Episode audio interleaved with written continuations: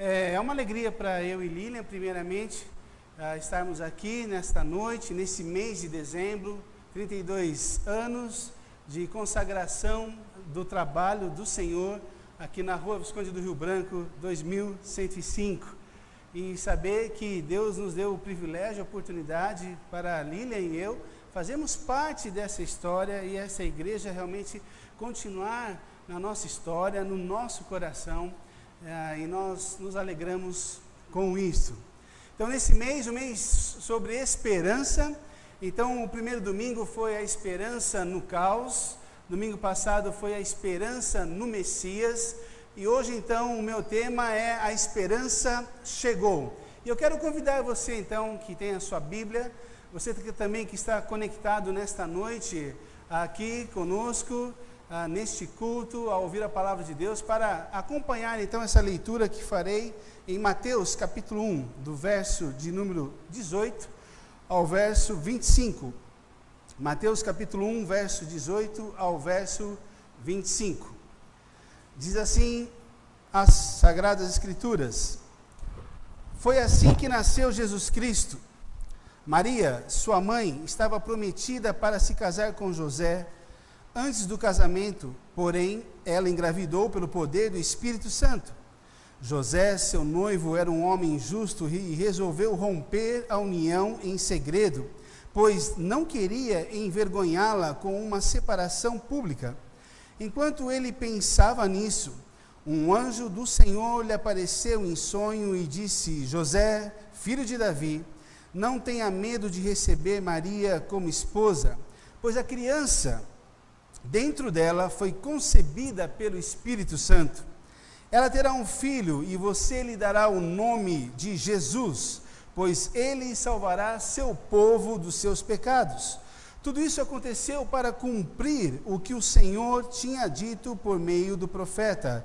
Vejam, a virgem ficará grávida, ela dará à luz um filho e o chamarão Emanuel, que significa Deus conosco. Quando José acordou, fez o que o anjo do Senhor lhe havia ordenado e recebeu Maria como esposa. No entanto, não teve relações com ela até o menino nascer, e ele lhe deu o nome de Jesus. Na semana passada você ouviu a mensagem do Messias, da esperança que o Messias tinha, o povo colocando sua esperança no Messias que viria. Isaías ali foi usado ah, pelo nosso irmão Flávio, Isaías capítulo 9. Ah, e aí você percebeu e você acompanhou e você leu, então, aquilo que mais ou menos de 757, a 750 anos o profeta Isaías havia profetizado pelo Espírito Santo do Senhor antes de Mateus capítulo 1, agora que acabamos de ler. E nesse período de 750 anos do profeta Isaías escrevendo Isaías capítulo 9, os últimos 400 anos, antes desse capítulo 1 de Mateus, antes da chegada aqui do nascimento, da natividade do Senhor Jesus Cristo, o seu aniversário, o seu nascimento, 400 anos em que havia um silêncio da parte de Deus. Não havia nenhuma profecia, não havia mais nenhum profeta. Deus estava em silêncio com o seu povo. O seu povo agora não estava mais ali cativo na Babilônia, o seu povo ainda estava agora retornando à terra, mas o povo que havia retornado estava ali esperando a expectativa do Messias. Muitas pessoas queriam ver os anjos, muitas pessoas esperavam os anjos. Haviam as profecias que estavam para se cumprir. Era essa a expectativa. Havia então aqueles que eles aguardavam, que era chamado de a esperança de Israel do povo de Israel. E agora então nós estamos neste momento, e é como alguém disse que o Natal, portanto, significa, ah, como diz um poema em inglês, embora os moinhos de Deus giram devagar, ainda assim o resultado é um pó extremamente fino. Com paciência, ele, Deus, espera, com precisão moe tudo. H.W. Longfellow falou isso. A ideia por trás desse verso, desse poema, é que Deus pode dar a impressão de não ter pressa, mas no fim leva a cabo os seus propósitos com exatidão. É isso que está registrado também na carta de Paulo a Gálatas, capítulo 4, verso 4 e 5, que diz: Mas quando chegou o tempo certo, Deus enviou seu filho nascido de uma mulher e sob a lei. Assim o fez para resgatar a nós que estávamos sob a lei, a fim de nos adotar como seus filhos. No tempo certo, Talvez você já pensou, e lendo as, as, páginas das Sagradas Escrituras, ou no Antigo Testamento, ou no Novo Testamento, você, já, você que é um cristão, seguidor de Jesus, você talvez lendo e, e se maravilhando com aquilo que salta aos seus olhos, ao seu coração, você talvez pensou, queria estar lá, queria passar aquele momento, queria talvez ser uma daquelas pessoas que caminhou com Jesus na multidão, queria ser uma daquelas pessoas que foi por ele curada, é, que foi por ele curado. Queria ser um dos doze, talvez aqueles mais próximos, ou um daqueles setenta dos seus discípulos. Mas no tempo certo, no momento certo, na plenitude do tempo, no momento certo, Deus enviou seu filho, nascido de uma mulher, nascido sob a lei. Quando lembramos da natividade, isto é, o nascimento de Cristo, entendemos que Deus não tem um plano B. Na primeira mensagem, em 6 de dezembro, nosso irmão Anderson falou isso. Aquilo que aconteceu com os nossos pais, Adão e Eva, no jardim, aquele jardim que aconteceu ali se tornou um paraíso perdido pela escolha e pela decisão de escolha que Adão e Eva eh, fizeram ao virar as costas para Deus e, a, e ao darem ouvidos ao inimigo de Deus, ao nosso inimigo, Satanás, no seu disfarce naquela serpente. Mas não era um plano B. Deus não foi pego de surpresa. Então, Natal significa que Deus está implementando seus propósitos e Ele cumprirá plenamente as suas promessas. Mas Natal não é como aquelas histórias que você já ouviu quando criança. Era uma vez não. Não é uma história que diz era uma vez que aconteceu para nos mostrar como devemos levar uma vida melhor. Nada disso. Natal é o rei, o rei Jesus, e Mateus é aquele evangelista que apresenta Jesus como rei. O papel, a figura de Jesus, no objetivo do Mateus, o evangelista, usado pelo Espírito Santo de Deus, é apresentar Jesus como rei. E o rei irrompe a história da humanidade. O rei entra na história da humanidade. Cristo Salvador nasceu, a esperança chegou. Então nós vamos ver uma grande esperança. Quero destacar nesses versículos, versículos que lemos o verso 18. Foi assim que nasceu Jesus Cristo. Depois o verso de número 21, que diz, na parte B, pois ele salvará seu povo dos seus pecados. E depois o verso 23, também no final, e o chamarão Emanuel, que significa Deus conosco. A afirmação de que Jesus é Deus nos dá a maior esperança possível. Isso significa que o nosso mundo não é tudo que existe e que há a vida e amor após a morte. E que viver aqui neste mundo, 50, 60, 70, ou talvez até para alguns 80 ou mais, não é o fim que eu e você não somos como os animais que têm um fôlego de vida, mas ao morrer estão ali terminados, acabou a existência daquele animalzinho que nós amamos, que nós cuidamos. Isso existe também, isso também nos fala o Natal, que além da vida e o amor que temos após a morte, que um dia o mal e todo o sofrimento, um dia nesse mundo que nós passamos, acabarão. Isso eu quero dizer que não é só uma esperança para este mundo, apesar de todos os seus problemas intermináveis, mas a esperança para você e eu. Nós que estamos aqui, neste momento. Ele irrompeu a história da humanidade, ele entrou no tempo e no espaço. Ele não apenas entrou na história da humanidade, mas entra também na história da sua vida, da minha vida. Ontem, por volta das 23h10, eu já estava dormindo com a Aline, estávamos já deitados, descansando. E eu percebi isso hoje, bem cedo, quando acordei, a mensagem da nossa irmã Débora Rocha, que estava então dizendo que o seu pai, estava me comunicando que o seu pai havia descansado e que Deus tinha feito o melhor para o nosso amado irmão, Dr. Rubens Rocha, como ele era conhecido, o pai da nossa irmã Débora, do nosso irmão Rogério, do nosso irmão Fábio, depois de 86 dias na UTI, na batalha contra a Covid-19.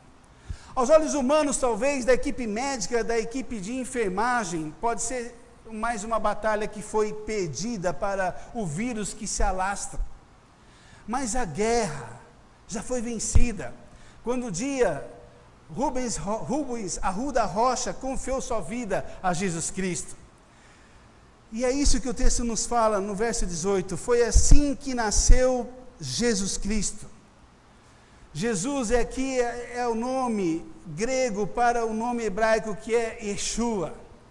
Foi assim que nasceu Yeshua, que significa o Senhor salva.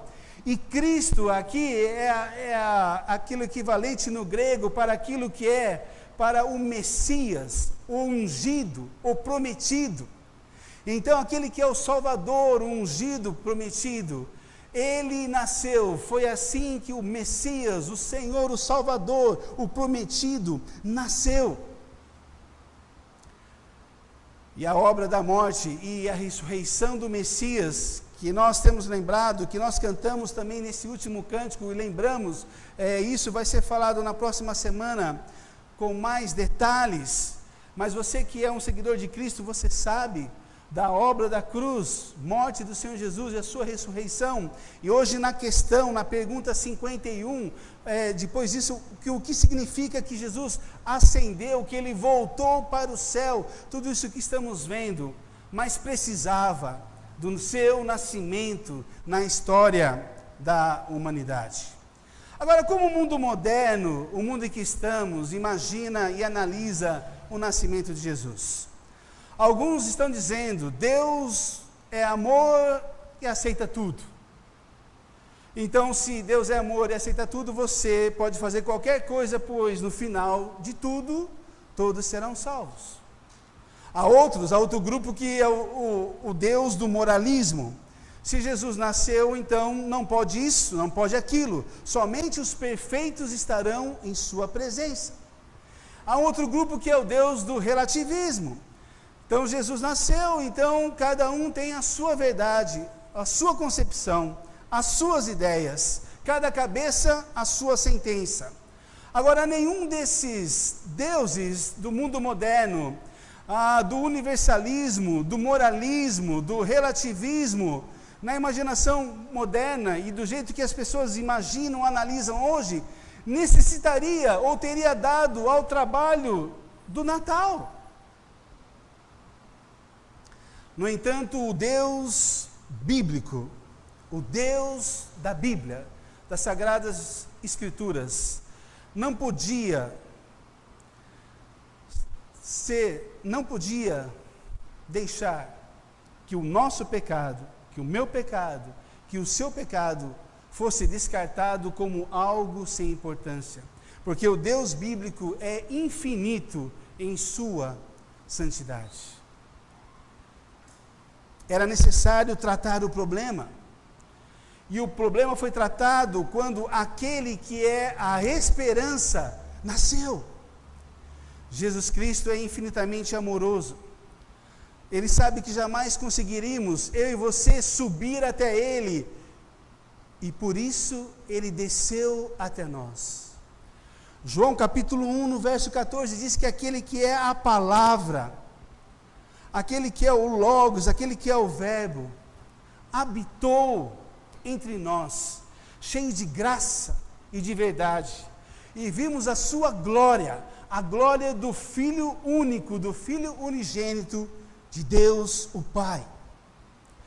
Deus não enviou um anjo ou um outro tipo de mensageiro, não. Deus enviou o seu próprio Filho, e o Filho veio fazer o que não podíamos, isto é, Jesus veio nos salvar de nossos pecados. Ela terá um filho e você lhe dará o nome de Jesus, pois ele salvará seu povo dos seus pecados. Yeshua também é uma variante que vem do nome de Josué. E naquele momento, várias crianças eh, se chamavam Yeshua, se chamavam Josué.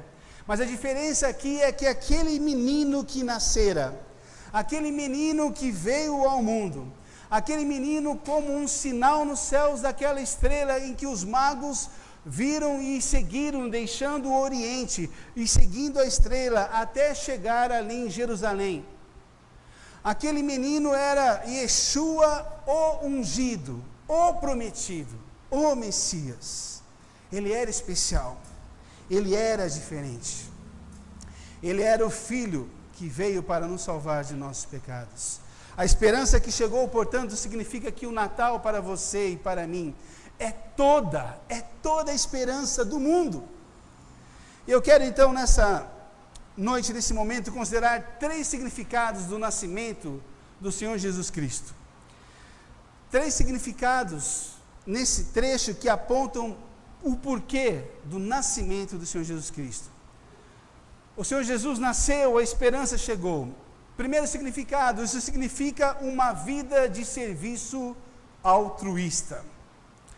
Historicamente, os cristãos entendem que a passagem de Filipenses 2, de 5 a 11, ensina que quando o Filho de Deus, o Senhor Jesus, se tornou humano, não descartou a sua divindade. Ou seja, ele não deixou de ser Deus. Mas sim, agora ele era humano e era Deus. Ou como podemos chamar, ele era o Deus homem. A sua encarnação. Note que a palavra encarnação é interessante. E é esse ponto que estamos falando. Se você quisesse olhar para as Escrituras e usar quatro palavras que resumissem a história das Escrituras, de Gênesis e Apocalipse, seriam elas então: criação, seria criação, redenção, seria consumação e seria então encarnação. Encarnação significa se tornar carne, encarnar e ação. A ação do Filho de Deus foi vir a este mundo. A ação do Filho de Deus foi ele vir realizar e realmente resolver o nosso problema. Não adiantaria que fosse outro. Teria que ser apenas o Deus homem. Jesus continuou sendo Deus, mas se esvaziou de sua glória, de suas prerrogativas divinas. Passou a ser vulnerável e comum perdeu por um período de tempo seu poder e beleza.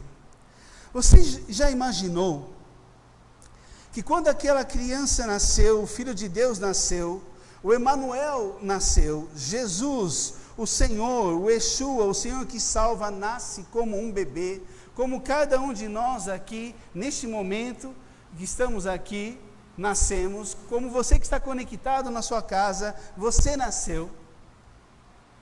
Por um momento, o Senhor do universo era frágil. Por um momento, o Senhor do universo era estava indefeso. Por um momento, o Senhor do universo foi segurado, foi embalado nos braços de uma jovem camponesa que talvez tivesse 16 anos de idade. Para nós conhecida como Maria, mas no hebraico o seu nome era Miriam. E o seu marido, pois ela era então prometida, ela era noiva, e numa cultura diferente da nossa, Mateus não precisa explicar isso para os seus leitores, que são um público de judeus, porque eles sabiam como era a prática do casamento no primeiro século, naquele momento. Mas José, que no hebraico é Yosef, Yosef, Yosef não queria difamá-la. Yosef não queria abandoná-la. Por isso ele intenta no seu coração, em segredo, deixá-la. Havia três fases é, no casamento judaico. A primeira fase era onde os pais do noivo iam até a casa da noiva, da moça, daquela jovem onde o seu filho estava interessado, e eles pagavam então um dote, um valor, e ali aquele casamento era acordado, aquele casamento era acertado entre aquele jovem e aquela jovem. Um ano depois disso, ou até mais, então aquela jovem já estava então já prometida, já estava esposada, esse era o termo, é, para aquele jovem, ela iria já ser a esposa. Eles não tinham na cultura deles a questão de namoro, a questão disso que nós temos na nossa cultura ocidental, de um tempo de conhecimento, de relacionamento. Aquela jovem já era uma esposa prometida. E ela esperava então em sua casa com suas amigas. Então um noivo vinha com seus amigos num cortejo à meia-noite para então encontrar-se com a sua noiva. E então tirar a noiva da casa ali, onde ela morava com seus pais, com suas amigas e com seus amigos. E então eles iam para a terceira fase daquele momento do casamento, que era a festa de casamento, as núpcias de casamento, que poderiam durar vários dias, como vemos, como vemos no casamento de Caná da Galileia, em João capítulo 2. E José conhecendo e amando aquela jovem, Maria, ele não queria que ela fosse difamada. Porque eram apenas duas opções. Ou eles pecaram um com o outro diante de Deus e tiveram relações antes do, do momento do casamento, da terceira fase, ou ela havia sido infiel. E todos os amigos de José saberiam que naquela terceira fase, na festa, e depois o filho de, que nascera, e ele não era depois daquilo, ela já estava grávida. E por isso, em segredo, José faz isso, para tentar deixar. Mas o Filho de Deus, por um período de tempo, o Senhor Jesus, como um bebê, uma criança, deixou o seu poder e a sua beleza. Foi isso que o profeta Isaías também registrou em Isaías 53, no capítulo 53, no verso 2, na parte B. Não havia nada de belo nem majestoso em sua aparência, nada que nos atraísse. Jesus se encarnou, tornou-se um de nós, carne e osso, mas sem pecado. No entanto, o profeta Isaías indica que o Messias encarnado não tinha nem mesmo atratividade ou beleza humana. Ele era comum, ele era normal. É uma realidade muito diferente das gravuras pintadas no período do Renascimento, do Jesus europeu de pele branca, rosto liso, cabelos loiros, cacheados e os olhos bem azuis. Não. As Escrituras registram que aquela criança, aquele bebê, nasceu. O Rei do universo nasceu. Nasceu não no palácio, onde ele merecia sim nascer. Onde ele poderia ter nascido, no meio da nobreza, era o Senhor do universo, vindo no meio das suas criaturas, aquele que criou a todos mas não, não há lugar, não há lugar na hospedaria, não há lugar aonde a, aquele, aquela mãe grávida aos nove meses dar a luz ao seu filho. E ele não nasce como um príncipe rei, como poderia ser, e ele é o rei dos reis, o senhor dos senhores. Ele nasce como um refugiado, sem lugar, um sem teto. E ali o filho de Deus, então, deixa o seu poder, deixa a sua beleza. O Senhor do universo, o verdadeiro Senhor das estrelas, Star Lord. Meu, meu, meu netinho ganhou um boneco, aquele boneco do Star Lord. E ele fala: Star Lord. Mas o verdadeiro Senhor das estrelas é Jesus. Nasceu de uma forma humilde e pobre, numa, estre, numa estrebaria, perto de animais em uma manjedoura que foi adaptada pelo carpinteiro José, na sua habilidade, na sua profissão. Ele fez o seu melhor para que o mundo criado recebesse o nascimento do seu Criador. Para o Filho de Deus, esvaziar-se e tornar-se pobre significou deixar de lado a glória, uma restrição voluntária do seu poder. Ele quis deixar a sua glória a aceitação das adversidades, de isolamento, dos, dos maus tratos, da maldade, da incompreensão, por fim, uma morte que implicou em uma agonia tão grande, mais espiritual do que física, que a sua mente quase não resistiu sob essa perspectiva. Ele levava os pecados do seu povo o povo do Messias. Ele levava o pecado de toda a humanidade. E de toda a humanidade, ainda assim, principalmente o pecado do seu povo, o povo do Messias. É isso que a Bíblia diz, é isso que o texto diz. Significou o máximo de amor pelos seres humanos detestáveis. Quem disse isso foi James Baker, que nesse ano também foi promovido para a glória em 2020.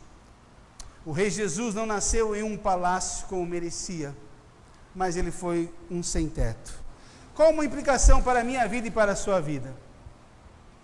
Infelizmente, vivemos hoje a vergonha de que muitos cristãos andam por este mundo com o espírito do sacerdote e do levita da parábola que o nosso Senhor Jesus contou em Lucas 10, a parábola do bom samaritano. E como sacerdote e o levita, muitos cristãos nos dias de hoje estão percebendo as necessidades humanas por todos os lados, mas estão se desviando e passando longe. O espírito do Natal não resplandece no cristão esnobe. Porque o espírito de Natal é o espírito daqueles que, como seu mestre, vivem a vida inteira pelo princípio de se fazerem pobres, cansando-se a ponto de exaustão para enriquecer os companheiros humanos, doando seu tempo, enfrentando dificuldades, cuidando e se ocupando em fazer o bem aos outros, e não apenas dos amigos.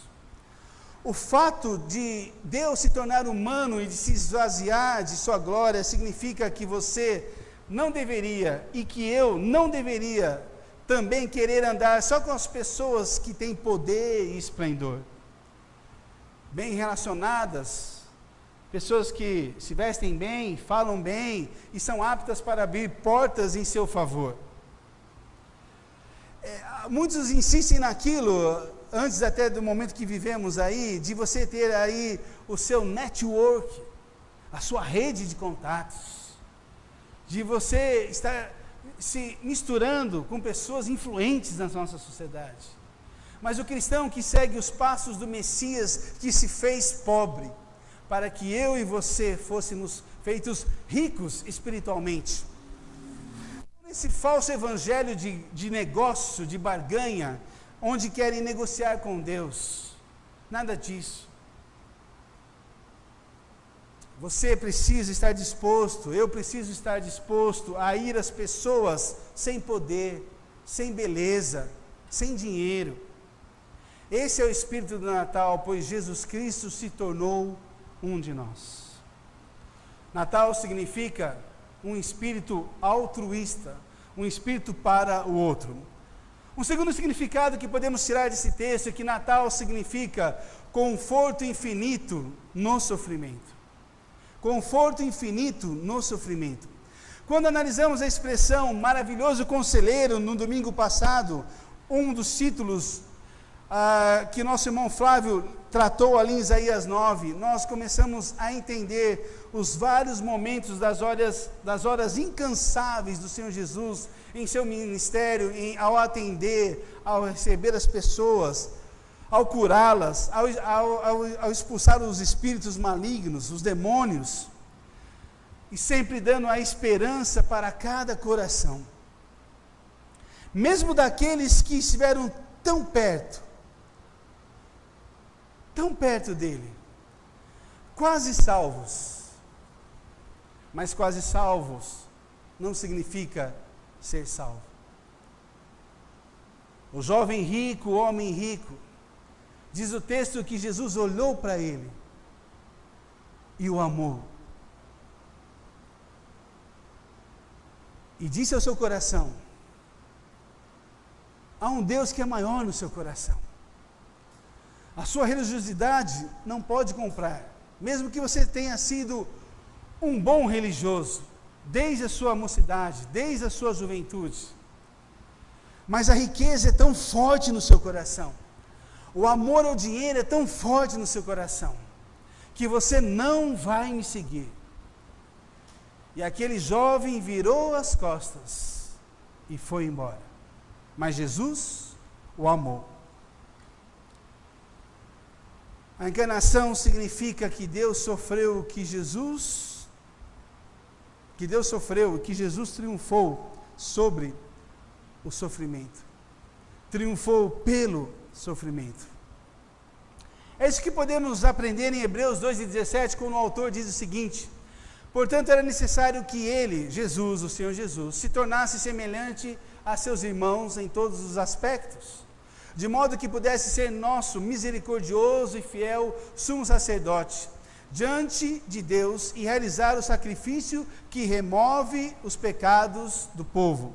Uma vez que ele, ele próprio, o Senhor Jesus, ele próprio passou por sofrimento e tentação, é capaz de ajudar aqueles que são tentados.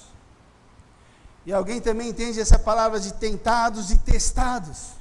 Hebreus capítulo 2, verso 17 e verso 18. Aquele que sabe o que é o seu sofrimento, aquele que sabe o que você e eu passamos. O Natal mostra um Deus diferente do Deus de qualquer religião. Você já foi traído? Você já foi, você já sentiu, você já se sentiu solitário? Você já passou necessidade? Você já enfrentou a morte, a morte de um parente, de um familiar, de um ente querido? E até mesmo nessa pandemia, o Senhor Jesus também. A espiritualidade cristã afirma que Deus esteve em todos os lugares pelos quais você e eu passamos. Ele está na escuridão em que você se encontra agora. E talvez você que está conectado conosco nessa noite também está ouvindo essa mensagem. E talvez você experimente a escuridão nesse momento no seu coração, e eu quero dizer para você que Jesus sabe e conhece a escuridão do seu coração. E se você pensa que você está num abismo, quero dizer para você nesta noite, mesmo que você entenda ou pense que está num abismo sem fim, Jesus é mais profundo que esse abismo.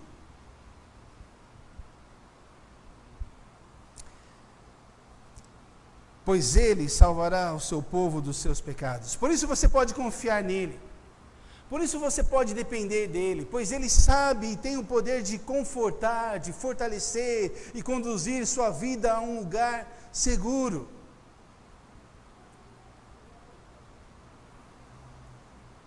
Uma implicação para a minha vida e para a sua vida. O Senhor Jesus está sempre com aqueles que lhe pertencem, aqueles que estão passando por todo tipo de sofrimento. Ele chora com você, ele sente a sua dor, ele te carrega em seus braços e ele está preparando uma morada celestial para os seus discípulos e amigos, onde não mais haverá choro, nem sofrimento, nem escuridão. O Senhor Jesus mesmo disse, e essa é uma das suas promessas: na casa de meu Pai há muitas moradas e eu vou preparar lugar para vocês, para que onde eu estou, vocês também estejam. Essa é a promessa daquele que é Jesus Cristo. E nenhuma religião pode dar essa promessa. Nenhuma religião dos seus deuses pode. Até eles falam sobre uma vida, uma vida que seja eterna. Mas Jesus Cristo é a própria vida eterna. Ele é a vida. Ele é essa própria vida.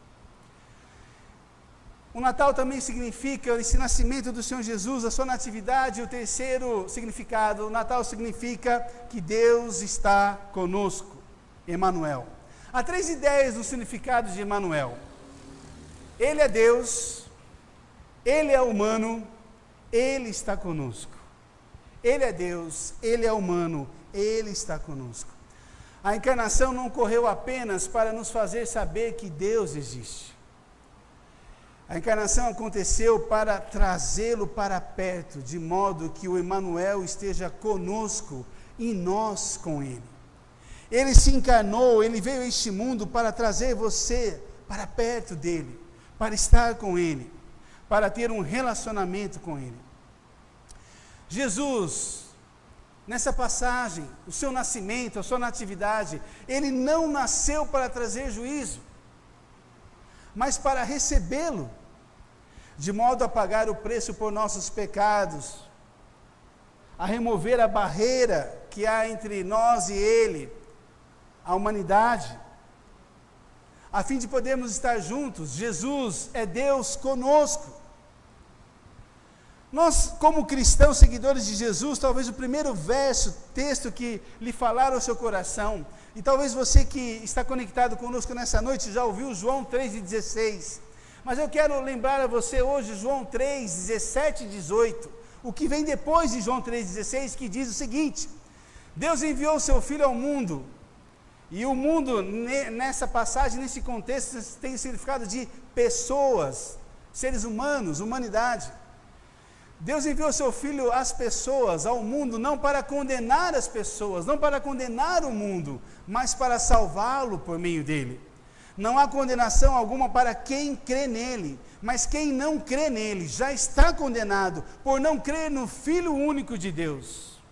João 3, 17 e 18. A encarnação de Jesus, irrompendo na história humana, no momento certo, no tempo certo, no primeiro século, ao nascer ali, em Belém da Judéia, ele veio para salvar. Ele veio chegando mais perto.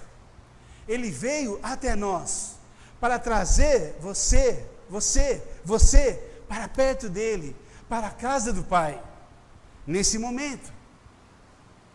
Mas o fato da sua rejeição, o fato de você, como os nossos pais, Adão e Eva, virar as costas para Jesus Cristo, já são a sua condenação. O texto diz isso. Não há condenação alguma para quem crê nele, em Jesus, mas quem não crê nele já está condenado, por não crer no Filho único de Deus. Agora, algo que também parece despercebido para nós nessa passagem, nesse texto, na nossa cultura ocidental. Mas é uma característica nessa passagem. É que o relacionamento íntimo com Jesus, o Deus conosco, sempre requer coragem. E são pelo menos três tipos de coragem que são exigidos de todo aquele que se torna um cristão, um seguidor de Cristo. Temos que ter coragem para suportar o desprezo do mundo. Todos os, os amigos de José disseram a ele: ou você engravidou antes de casar é, com ela, ou ela lhe foi infiel. A sua reputação, José, foi para baixo, acabou. Aquele que crê em Cristo tem que ter coragem para saber que você vai passar todo o desprezo, todo o escárnio do mundo em que vivemos. Talvez, primeiramente, não muito isso no Brasil, aqui em Piracicaba. Se você nesta noite, ou você na sua casa conectado, disser: Nesta noite eu tive um encontro no Natal com aquele que é o verdadeiro Natal, com Jesus, sua família, sua família vai te rejeitar. Sua família vai começar a olhar torto para você. Talvez você não vai mais estar nessa semana aí, naquele momento de ceia de família, que é um costume para algumas famílias. Mas há países em que o fato de você crer em Jesus Cristo, ao você dizer sim para Jesus Cristo, você é expulso da sua família, você perde o seu emprego, você perde a sua moradia, você perde a sua vida social, você perde tudo por Jesus. A sua reputação acaba. Em países muçulmanos, um pai diz para o seu filho: Você acaba de morrer para mim, deixando Maomé e crendo em Jesus, o profeta. Isso é real? Isso existe no século 21. Você tem que ter coragem para suportar o desprezo do mundo. Um segundo tipo de coragem que você tem coragem você tem que ter coragem para abrir mão do seu direito de escolha. A fim de tornar cristão, você precisará ter a coragem de fazer algo que a nossa cultura considera a maior maluquice. Terá de negar-se a si mesmo. Jesus disse: tome sua cruz, negue-se a si mesmo e siga-me. E tomar a cruz não é o problema com o seu pai, com a sua mãe, com a sua sogra, não é esse tipo de problema. Quando os leitores no primeiro século ouviram isso dos lábios do Senhor Jesus, quando evangelistas escreveram isso, como Marcos, como Mateus, eles entenderam que tome a sua cruz, era estar disposto, era estar convicto de se identificar com a mesma morte que Jesus teve. Até mesmo se fosse necessário morrer, dar a sua vida em uma cruz. Uma morte para os piores assassinos, bandidos, homicidas, para os criminosos mais cruéis, a morte da pena capital, da pena máxima dos nossos dias. Mas o santo, o justo, Jesus, se fez maldito naquela cruz, sem pecado algum. E os seus seguidores, um por um deles, como Pedro, que diz a tradição esta bíblica que ele não era digno de ser crucificado eh, na cruz, como o seu mestre, o seu Senhor fora, e por isso ele pediu para ser crucificado de cabeça para baixo. Mas tanto Pedro como todos os outros discípulos, apóstolos que foram crucificados, entenderam e estavam dispostos a deixar o seu direito de escolha até de se identificar na cruz com o Senhor. Você entregará o controle da sua vida para Jesus e vai começar numa vida de aventura ao viver pela fé nele e naquilo que ele prepara para você e não mais nos seus planos. Mas os planos serão dele. Você tem que ter coragem de dizer agora que você tem alguém que é o seu dono, que é o seu amo que Ele é o seu rei e é soberano na sua vida. Você tem que ter coragem. E um terceiro tipo de coragem que está implícito nesse texto, nessa passagem do nascimento do Senhor Jesus com José e Maria, que eles tiveram que ter esse tipo de coragem, foi a coragem de reconhecer que você é um pecador. Agora, isso é fundamental. E você não pode ter um relacionamento pessoal com Jesus Cristo a, a, a, menos que tenha a coragem de admitir que você é um pecador, que você é uma pecadora. Maria, quando recebe aquela jovem camponesa de 16, 15, 16 anos, recebe a visita, a visitação do anjo Gabriel, dizendo que ela fora escolhida como a jovem entre muitas jovens de Israel que esperavam a, aquele que era expectativa, a esperança de Israel. Ela disse: Minha alma engrandece o, o Senhor, meu espírito se alegra em Deus, meu Salvador. Maria Miriam reconheceu que ela precisava de um Salvador. Maria reconheceu que ela era sim uma pecadora. E mesmo sendo uma pecadora, ela foi um instrumento, um vaso escolhido por Deus para o Deus Pai para que o seu filho nascesse por meio do ventre daquela jovem, piedosa mulher que esperava na esperança de Israel. Você tem que admitir que é um pecador ou uma pecadora. Você está disposto a dizer para o Senhor Jesus essa noite: sou um fracasso moral. Talvez a minha vida é uma vida de aparência, talvez eu viva uma vida dupla, talvez eu tenha uma história que o meu marido, com minha esposa, com os meus filhos não sabem, talvez eu tenha os meus pecados secretos e ocultos que eu tenho vergonha de expô-los, talvez eu sou alguém que tem hábitos escravizadores na minha vida e que ali no secreto do meu coração eu sou sujo, tenho pensamentos impuros, sou viciado em pornografia, você tem que dizer para o Senhor: Eu sou um fracasso moral. Se você não reconhece isso, você não precisa de um Salvador. Se você se coloca no lugar de um religioso, eu vou à igreja, eu, eu dou minhas ofertas, minhas contribuições, eu sou talvez um bom cidadão, eu faço isso, faço aquilo, e você vai fazendo a sua lista. se você não diz, não, eu não amo a Deus de todo o meu coração, alma, força e mente, não amo o meu próximo como a mim mesmo, portanto eu sou culpado e necessito do perdão do Emanuel, o Deus conosco, o Senhor Jesus. O verso de número 21, pois ele salvará o seu povo dos seus pecados e o chamarão Emanuel, que significa o Deus conosco, o Deus que está conosco. E foi pelo tipo de pecados, de todo tipo de pecados, do, do seu coração sujo, do meu coração sujo, impuro, dos nossos pensamentos ruins, de nossas palavras, aquilo que sentimos, que talvez ninguém saiba, foi por esse tipo de pecado que o Filho de Deus, o Emanuel, o Deus conosco, foi à cruz.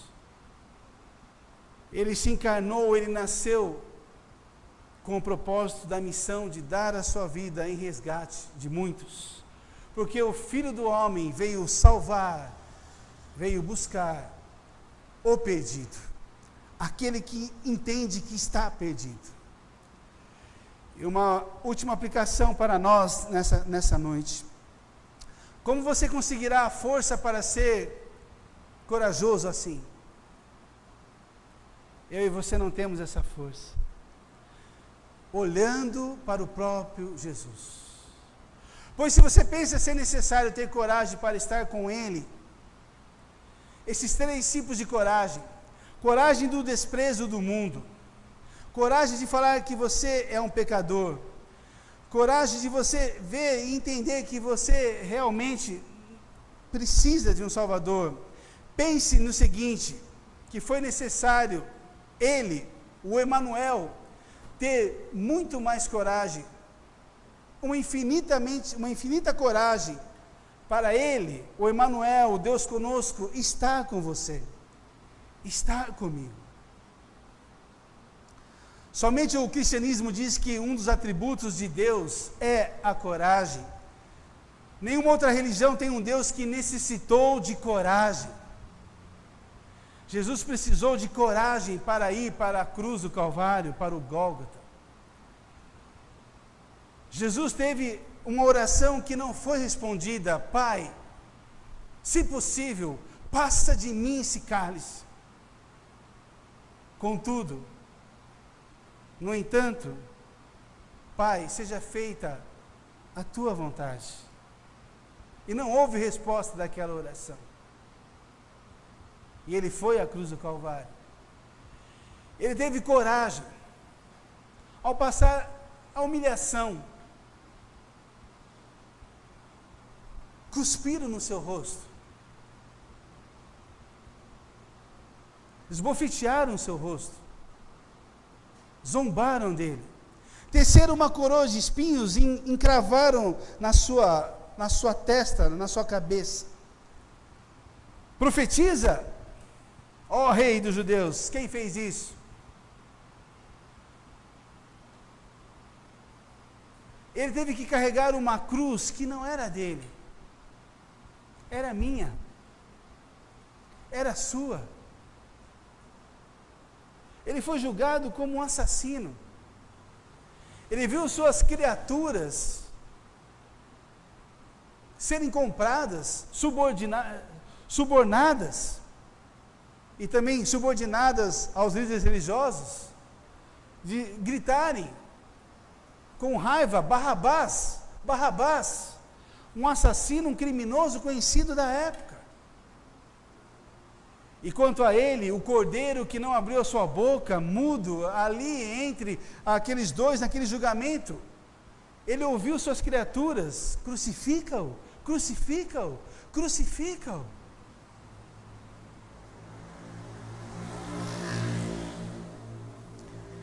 E ele viu aquela que lhe deu a luz como instrumento, Maria Miriam, chorando aos pés da cruz, até o fim. Ele viu todos os seus discípulos, os seus doze, o grupo íntimo particular, o abandonarem, com exceção de um, João, que ficou ali, diante da cruz, ao lado de Maria, para que ele lhe dissesse: mulher, eis aí teu filho, Eis aí tua mãe. Até o momento, o Deus homem lembrou-se daquela que lhe deu a luz. Isso é Natal. É a natividade. Ele lembrou daquela que não é intercessora, não é mediadora, mas foi o instrumento, a mulher que trouxe ele à luz, para que ao trazê-lo à luz a este mundo como um bebê, ele pudesse morrer naquela cruz, por mim e por você. Portanto, nesta noite, próximo ao feriado daquilo que chamamos o feriado de Natal, olhe para Jesus Cristo, enfrentando a escuridão por você. O aniversariante é esquecido. Vamos comer, beber, trocar presentes. Ele está totalmente esquecido. Mas para nós cristãos, Ele, Ele é a nossa esperança. A esperança chegou. A esperança entrou na história da humanidade, na minha história e na sua história. Reconheça esse fato. E se você ainda não tem o Senhor Jesus, você que está me ouvindo nesta noite, talvez aqui ou conectado conosco, nesse culto de adoração ao Senhor, nessa mensagem que diz a esperança chegou, reconheça esse fato do nascimento do Filho de Deus para vir a este mundo, dar a sua vida na cruz para perdoar os seus pecados. Clame a Jesus por sua salvação. Clame a Jesus pelo perdão de seus pecados. Não espere mais um momento. Não espere pelo próximo Natal que talvez não chegue para você, não chegue para mim. Não. Hoje é o dia da salvação. Hoje é o dia da oportunidade, diz a palavra de Deus. É hoje. É o momento que você tem, que precisa novamente reconhecer que Jesus Cristo, aquele que é o Senhor que salva, aquele que é o Messias prometido, e você então entender que ele veio conectar você com o Pai, porque ele é o único mediador entre Deus santo, justo e perfeito, com nós, seres humanos, pecadores, miseráveis, corruptos, com o coração desesperadamente corrupto, porque há um só Deus e um só mediador entre Deus e os homens, Jesus Cristo, homem, o Deus encarnado. Vamos orar? Ó oh, Senhor, queremos te louvar e agradecer e engrandecer nesta noite, pela certeza da esperança que chegou. Senhor, como vimos no domingo passado, o mundo que não tinha esperança, na Galileia dos gentios, onde havia trevas, a luz resplandeceu. A luz que veio a este mundo, a luz do teu filho amado, Senhor Jesus Cristo. Senhor Jesus, obrigado porque o Senhor nasceu para dar a vida, a sua única vida, a sua própria vida em nosso favor. Nós não podemos nos salvar. Nós não podemos subir até a presença do Senhor, mas o Senhor desceu até nós. O Senhor se fez um de nós. Senhor, o Senhor é a esperança, a esperança para a nossa vida, a esperança para as pessoas, a esperança para essa humanidade. Obrigado, Senhor Jesus, pelo teu nascimento. Obrigado, Senhor, por tua tão grande salvação. Obrigado, Senhor Jesus, porque tu és o Deus conosco o Deus que está conosco e que está com todos aqueles que no Senhor creem, que no Senhor confiam. Senhor, eu oro e coloco diante de Ti talvez aquelas pessoas que estão nos ouvindo, que foram convidadas talvez para estarem conectadas nesta noite, neste culto. E que esta palavra alcance os corações que estão em trevas, em densas trevas, na escuridão, na solidão, na desesperança, na incredulidade, e que a luz do Senhor brilhe nesses corações, brilhe para a honra e glória do Senhor Jesus, e que Ele nasça nos corações, aquele que é o verdadeiro, o único Natal, Nasça porque Ele é a vida, a vida eterna, o único capaz de nos dar vida, porque Ele deu a sua vida por nós.